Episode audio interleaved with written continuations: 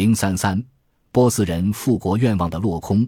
波斯都督府与吐火罗道设置之后，萨珊残部背靠中亚诸国，对呼罗珊进行军事试探，尝试从中捕捉机会重建国家，但都只是尝试而已。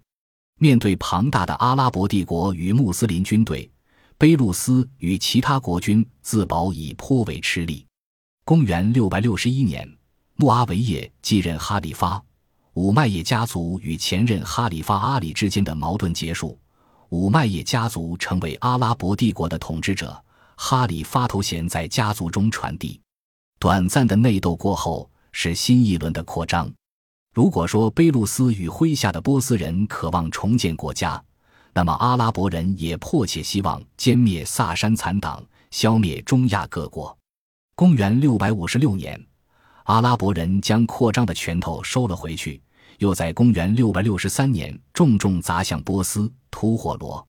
实在当年大世纪波斯，伏没破之，南侵婆罗门，吞灭诸胡，胜兵四十余万。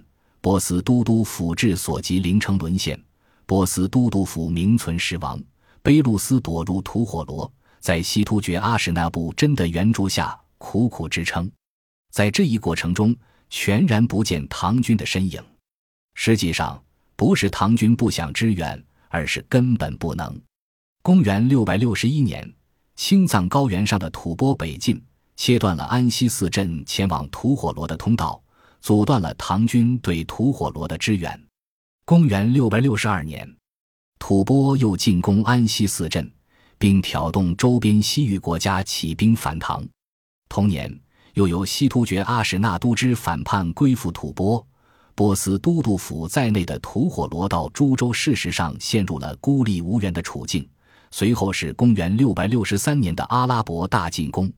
这一系列的军事冲突中，阿拉伯与吐蕃似乎达成了某种反唐同盟，双方的军事步调呈现出惊人的默契，凶猛打击唐朝的西域势力。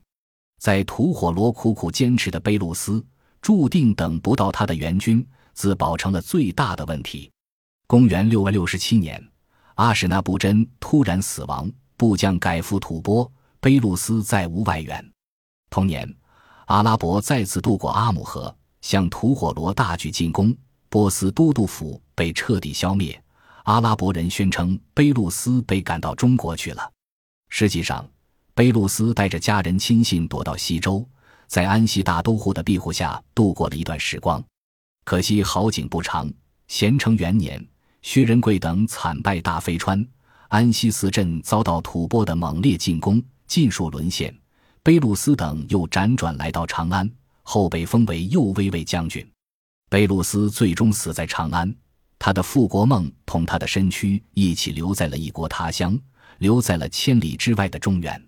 在乾陵的石像群中有一尊属于他的雕像，这也是千年之后卑路斯残留的痕迹。卑路斯死后，他的儿子尼涅师先是在长安当了几年人质，于公元六百七十九年被册封为波斯王，又组织了一支由番汉兵构成的波斯军，在吏部侍郎裴行俭的护送下返回吐火罗。裴行俭行至碎叶城后，按兵不动。转而发起对西突厥阿史那都支的进攻，尼涅师与随从进入吐火罗。尼涅师在吐火罗同大师周旋二十余年，在刚到吐火罗时，确实掀起了中亚诸国反抗阿拉伯的热潮。但在屈底波出任呼罗珊总督后，情况急转直下。屈底波对阿姆河下游与以北的国家发动猛攻，吐火罗叶护亦请降归附。中亚从此再无尼涅师立足之处，尼涅师只得返回长安。回到长安后，唐中宗封他为左威卫将军，后死于长安。尼涅师之后，中亚还有部分波斯贵族坚持抵抗。